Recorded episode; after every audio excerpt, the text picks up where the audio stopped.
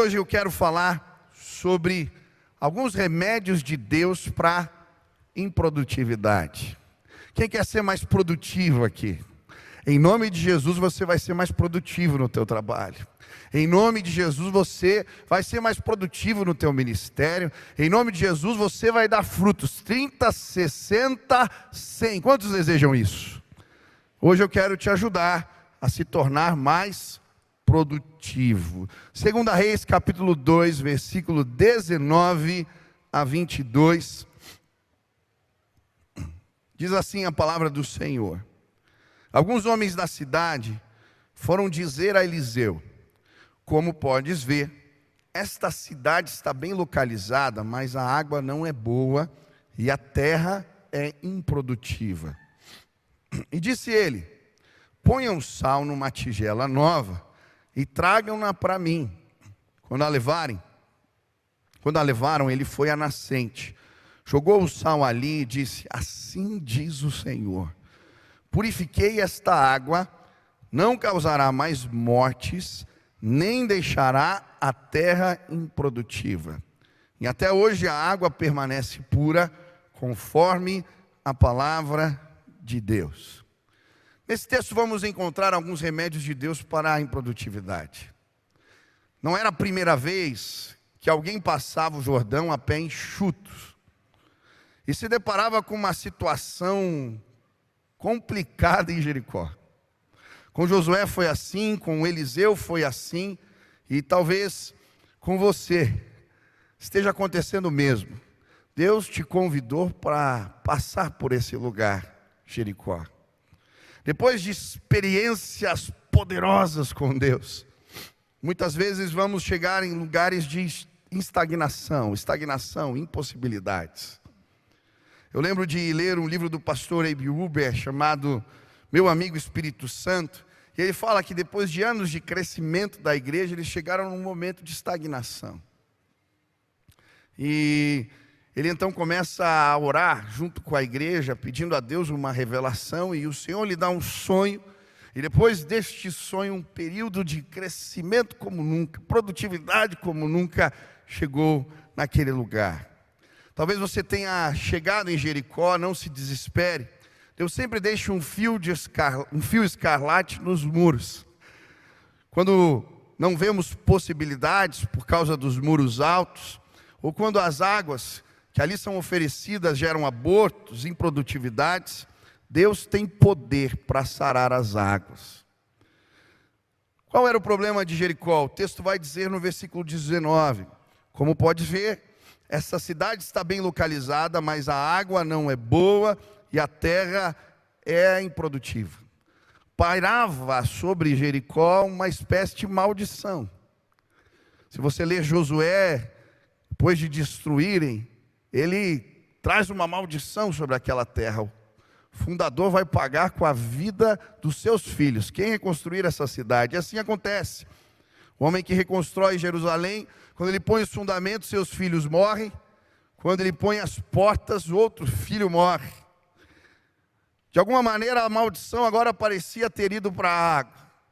E as pessoas que bebiam da água de Jericó sofriam abortos. A terra ficava improdutiva. Havia um problema ali. E o pior, a Bíblia vai dizer que a terra era bem posicionada aparentemente ficava no lugar ideal, num ponto comercial.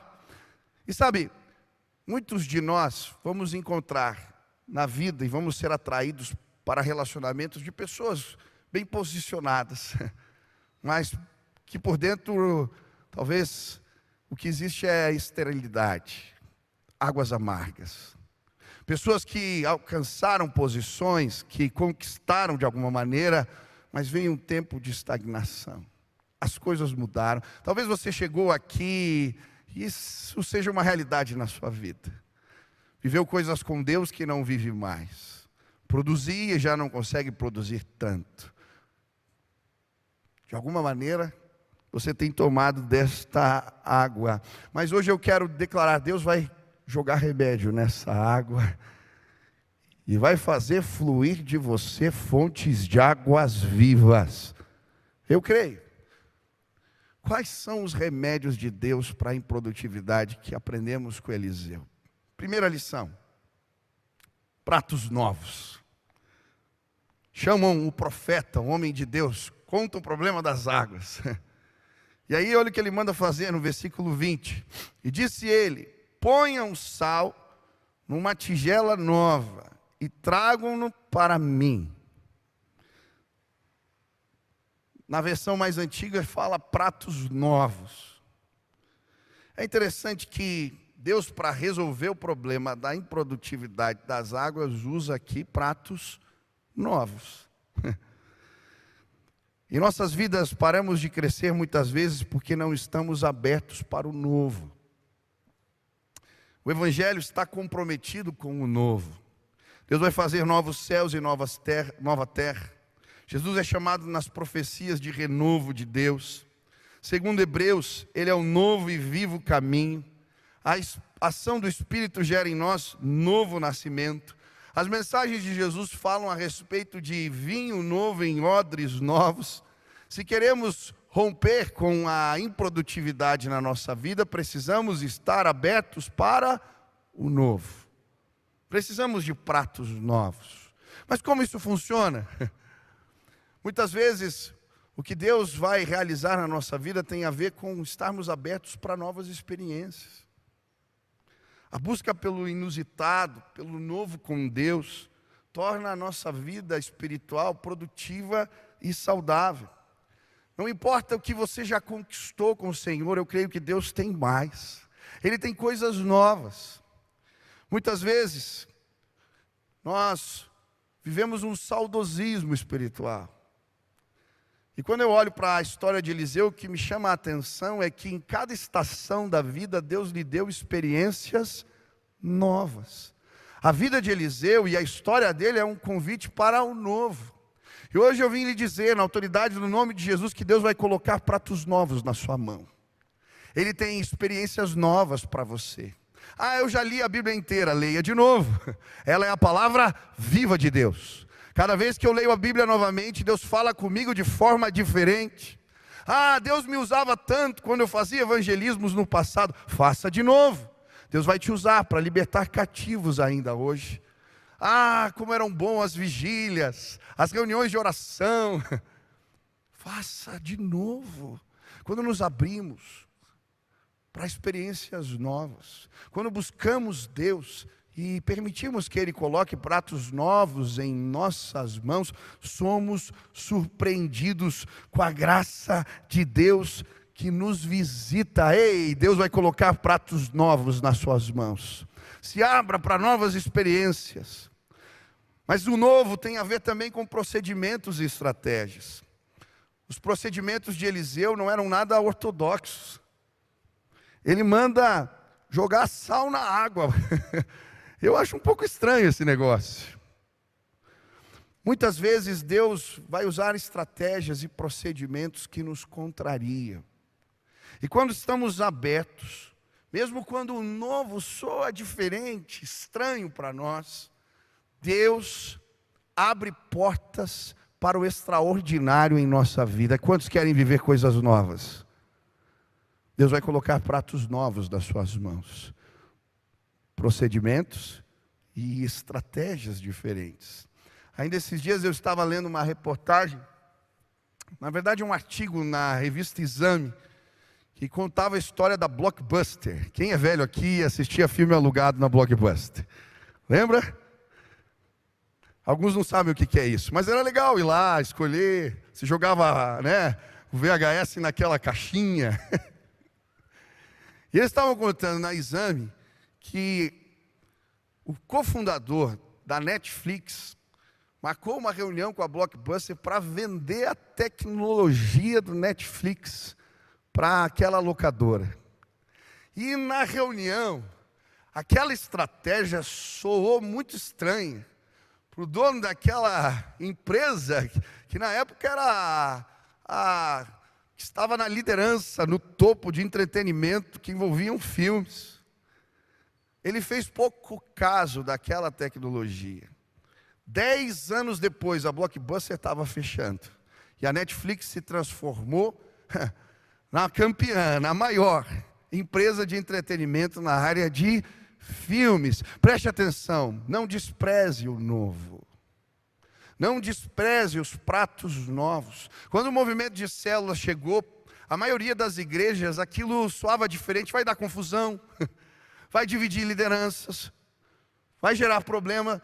Graças a Deus, nós nos abrimos lá atrás para o novo, porque uma igreja de 20 mil membros não se pastoreia com pastores apenas, é inviável. As pessoas são pastoreadas hoje, são sim convidadas a evangelizarem, a cumprir a missão nas células. Mas se nós não tivéssemos abertos aos pratos novos, nós teríamos parado, não teríamos sido produtivos. Eu creio que viria esterilidade. Deus quer colocar pratos novos nas suas mãos. Se abra para o novo. Deus quer fazer coisas novas. Um tempo novo chegou. Também essa história nos revela a questão de novas estruturas. Pratos novos nos remetem a isso. É comum sacralizarmos estruturas e procedimentos, ainda mais em organizações religiosas. É comum.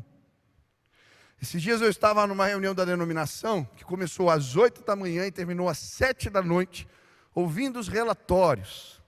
E eu fiz uma pergunta: por que, que nós fazemos a reunião desse jeito, né? esse formato de relatório. Eu acho que existe algo mais moderno. E alguém me respondeu: é que nós sempre fizemos assim.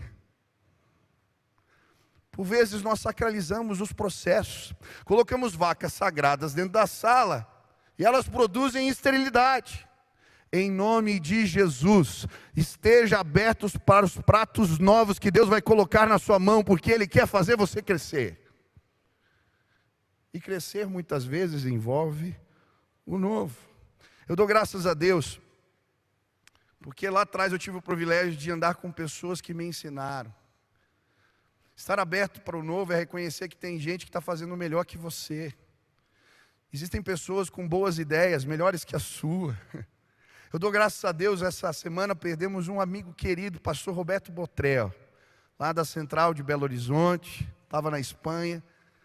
Esse irmão, eu tive o privilégio de dividir quarto com ele na Alemanha. tinha ido para lá para pesquisar novos movimentos dentro da igreja, né, com jovens. E eu dividi o quarto com ele. Naquela época, as nossas células de juventude não passavam de 20, 30. E aí eu comecei a compartilhar as minhas dores com aquele irmão mais experiente. E ele falou do que Deus estava fazendo na igreja dele e me entregou um livro chamado Multiplicação e contava como eles realizavam ali o movimento de células na igreja. Eu lembro que eu devorei o livro, implementei as ideias. No ano seguinte, nós dobramos o número de células na juventude, porque alguém me ensinou algo diferente. Ei, você tem boas ideias. Eu não tenho dúvida de que Deus lhe deu habilidades e talentos, mas existe gente que pode te ensinar. Existe gente que vai colocar pratos novos nas suas mãos, e se você estiver aberto para aprender com os outros, você vai se tornar mais produtivo. Quantos creem nisso? Precisamos estar abertos para novas lideranças, para as novas gerações. Não era apenas o prato que era novo, o profeta era novo também. um profeta no início de carreira, liderando. Sabe, eu creio que uma igreja forte se faz com o legado dos mais velhos, mas com o dinamismo dos mais novos. Essa relação entre as gerações, ela é abençoadora para a igreja. Quantos creem nisso? Eu ouvi um testemunho lindo de uma criança aqui. Quem foi abençoado por essa criança? Que coisa maravilhosa. Mas como é bom ouvir os anciãos, como é bom. Sabe, a juventude não é uma doença na igreja. Esses dias eu tenho um colega pastor, pastor Abdala, ele é o terceiro vice-presidente da nossa denominação hoje. Ele tem 28 anos de idade. Ele estava me contando que ele foi convidado para pregar numa igreja esses dias, e chegando lá, foram apresentá-lo. Ele falou que achou interessante a maneira como o pastor o apresentou. Ele disse: Quero chamar aqui o pastor que vai pregar hoje à noite para nós. Apesar de novo, ele prega bem. Ele disse que numa outra igreja que foi pregar, chamaram ele, essa foi pior. O pastor chamou ele à frente e disse: Olha, quando vocês verem o pregador, vocês não vão dar nada, mas acredite, vocês vão se surpreender. Juventude não é problema, é bênção. Em nome de Jesus, essa igreja vai ficar cheia de jovens que nós vamos abençoá-los em nome de Jesus.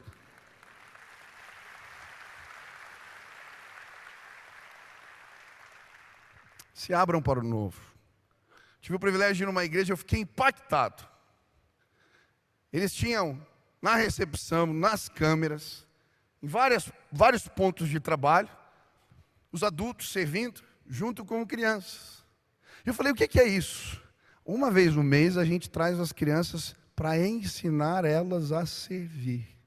Aí o irmão da câmera estava explicando como é que fazia, o da recepção, ensinando como fazia. Eu achei aquilo tão lindo. Queridos, deixa eu dizer algo para vocês. Nós vamos nos tornar mais fortes se entendermos que a beleza, quando os anciãos andam com os mais novos, quando os adultos andam com aqueles que estão chegando, isso faz uma igreja forte. Deixa eu te dizer, quem é mais jovem aqui, levanta a mão. Ah, você está querendo me enganar. Quem tem menos de 25 anos, levanta a mão. Deixa eu ver. Olha só. Tem vários aqui. Ah, eu não sei como classificar anciãos.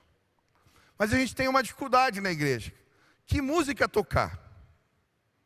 Se eu toco um hino, os mais velhos ficam felizes. Se eu toco uma música mais nova, ih, só tem música worship agora. Deixa eu te fazer um desafio em nome de Jesus. Quem quer se comprometer com o crescimento dessa igreja? Os mais novos, quando tocar o hino, você vai fazer festa. E os mais velhos, quando tocar o worship, você vai fazer festa também.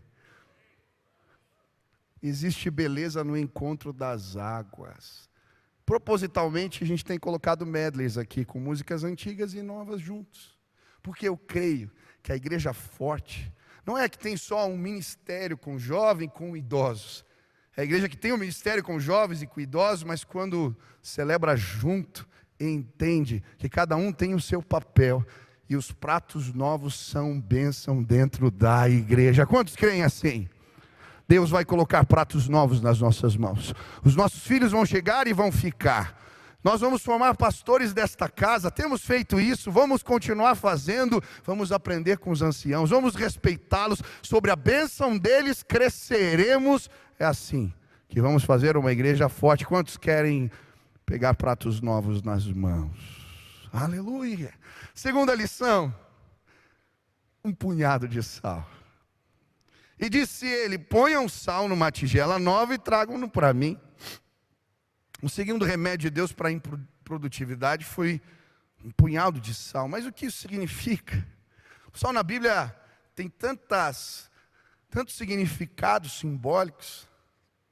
A Bíblia diz que a nossa palavra tem que ser temperada com sal.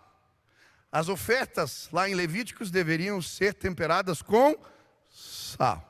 Jesus vai dizer que o cristão é o sal da terra. Para que serve o sal? Para dar sabor da vida. Sabe, não basta apenas o novo para rompermos com a improdutividade, precisamos de um punhado de sal, entusiasmo, sabor, vida, atitude. Sabe, eu creio que com a atitude certa, nós quebramos a estagnação. Eu creio nisso. Esses dias eu fui cortar o cabelo. Uma barbearia do irmão aqui da igreja. Ele me convidou para ir lá. Eu estava, um dos dias, fui lá e achei um barato que menino novo está abrindo a segunda barbearia. Eu fiquei esperando para chegar a minha vez e olhando. E tinha alguém fazendo treinamento com os barbeiros, todos. Eu fiquei olhando. E o cara que estava dando treinamento, ele estava fazendo ó, aquele treinamento com um sal na mão. Ele fazia com entusiasmo, ensinava como é que eles tinham que receber na porta, como é que eles tinham que levar a pessoa quando chegava até o lugar do cafezinho, como eles deveriam falar com o cliente. E aí ele começou a falar de Jesus no treinamento e começou a chorar no treinamento. Aquele irmão foi fazer o treinamento com um punhado de sal nas mãos. O problema é que, ah, pastor, por que uma célula cresce e outra não? Por que um ministério cresce e outro não? Os dois usam os mesmos procedimentos, é o mesmo roteiro. Um faz com sal nas mãos, outro não. Quando a atitude certa, o líder que liga para as pessoas, que prepara o ambiente, que se prepara em oração, que chega e diz para as pessoas: algo vai acontecer nesse lugar. Eu lembro um ministério de louvor, uma vez que eu cheguei, era jovem, entrei no culto, eram três horas da tarde. Eles estavam orando nas cadeiras, haviam se preparado, programado. Não era um protocolo. Eles vieram com sal nas mãos. Naquele culto, Deus nos visitou de uma maneira especial, porque havia gente ali com a atitude certa. Ei, em nome de Jesus, eu creio que Deus vai fazer coisas novas em nosso meio. Ele vai nos dar pratos novos, mas Ele vai colocar sal nas suas mãos. Em nome de Jesus, com entusiasmo, faça a obra de Deus. Com entusiasmo, acorde segunda-feira para trabalhar. Com atitude certa, chame os seus, os desafie. Você vai ver. Deus vai abençoar você com produtividade. Terceira lição quando a levaram, ele foi à nascente e jogou o sal ali. Quantos querem ser mais produtivos? Vá à nascente, à fonte. Para resolver problemas, nós temos que ir na raiz. Muitas vezes a gente fica reparando né, as consequências mas não trata o problema na raiz. Quantas vezes eu vejo pessoas que estão simplesmente lidando com as consequências, o casamento não vai bem, as coisas em casa não vão bem, mas não tratam a raiz do problema. É pecado oculto, é situação que ficou para trás, é coisa que a gente não quer mexer. Deus colocou sal nas suas mãos para ir até a fonte dos problemas. E quando a gente não tem coragem de ir lá mexer, aonde está o negócio, a raiz podre, esqueça. Vai continuar a água gerando aborto e improdutividade. Ei, em nome de Jesus, Deus te trouxe aqui para mexer em coisas que talvez sejam difíceis para você. Mas se você quer ver o seu negócio sendo produtivo, o seu ministério se tornando produtivo, na sua casa as coisas dando certo, você precisa ir à fonte. Eu lembro de um empresário que eu entrevistei aqui no programa do Levanta. Ele contou uma história que eu achei muito interessante. Uma máquina quebrou lá no, no, no seu negócio. E a produção ficou paralisada. Ele trouxe um técnico para tentar resolver o problema, não dava certo. Trouxe um técnico da Alemanha, não achou qual era o problema. E aí um dia conversando com o rapaz que tinha vendido a última leva de produtos, o rapaz confessou para ele que tinha mentido na negociação. E ele falou, pastor, me veio algo à mente. Eu falei, vem cá comigo. Pegou o camarada e levou até a máquina. Você vai pedir perdão para Deus porque essa máquina não está funcionando por sua causa. Falei, ele falou, Michel, nós oramos, pedimos perdão pelos nossos pecados.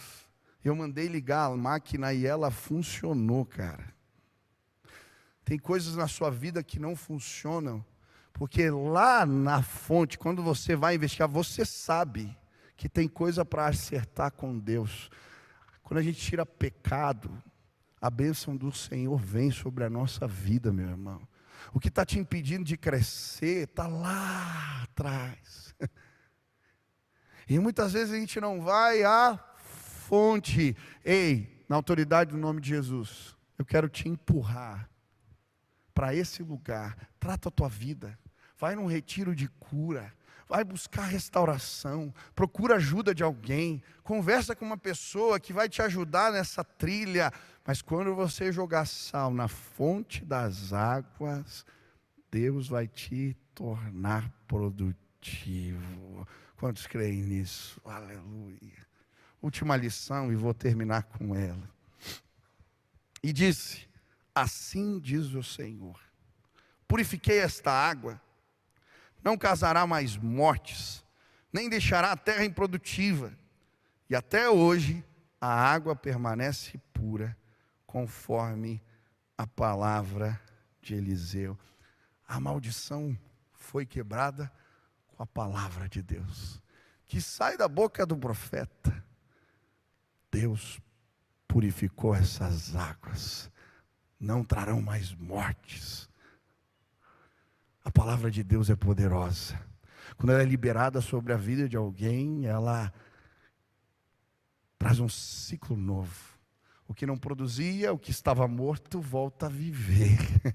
A palavra de Deus é poderosa. Foi isso que aconteceu com a mulher samaritana quando encontra Jesus. Ela vai tirar a água e encontra a palavra de Deus na boca de Jesus. Ele diz: Se você beber da água que eu lhe der, jamais terá sede. Pelo contrário, do seu interior fluirão rios de águas vivas. Aquela mulher que estava adormecida é despertada pela palavra da vida. Essa palavra é poderosa. Ela transforma as coisas. É por isso que a Bíblia vai nos ensinar que aquele que tem prazer na lei do Senhor será como uma árvore plantada junto aos ribeiros de água tudo que fizer prosperará. Até os ímpios sabem disso. Esses dias eu acordei 5 horas da manhã e entrei na internet. Tinha um camarada que não é crente, ensinando um livro de provérbios. Como as pessoas podem angariar recursos, administrar bem os recursos, baseado em provérbios. Os ímpios, os que não creem na palavra, usam ela para crescer, mas nós não. Ei, em nome de Jesus, veja o que está escrito em Deuteronômio. Ashemá, libere a palavra de Deus sobre os seus filhos, inculque na mente deles a palavra. Olha o que diz o texto: Ouve, pois, ó Israel, e atenta em cumprires, para que bem te suceda, e muito te multipliques na terra que mana leite e mel, como te disse o Senhor teu Deus, o Deus de seus pais. Ouve Israel, o Senhor nosso Deus é o único Senhor. Amará, pois, o Senhor teu Deus de todo o teu coração, de toda a tua alma, de toda a tua força. Essas palavras que hoje te ordeno estarão no teu coração. Tu as inculcarás a teus filhos, e delas falarás assentado em tua casa, e andando pelo caminho, e ao deitar-te, ao levantar-te, também as atarás como sinal na tua mão, e te serão por frontal entre os seus olhos, e as escreverás no umbral, nos umbrais da sua casa e nas suas portas. A palavra de Deus nos torna produtivos. Quando ministramos ela na vida das pessoas, existe um antes e um depois. Quando ministramos a palavra sobre a vida dos nossos filhos, existe um novo procedimento, um novo comportamento, uma nova história. Hoje recebemos os Gideões. Ouvimos a história de um soldado. Eu lembro que eu ganhei uma revista dos Gideões há um tempo atrás, que contava histórias de pessoas que foram transformadas pelo poder da palavra. Um rapaz estava consertando o telhado e alguém pegou esse Novo Testamento que recebeu na rua e jogou.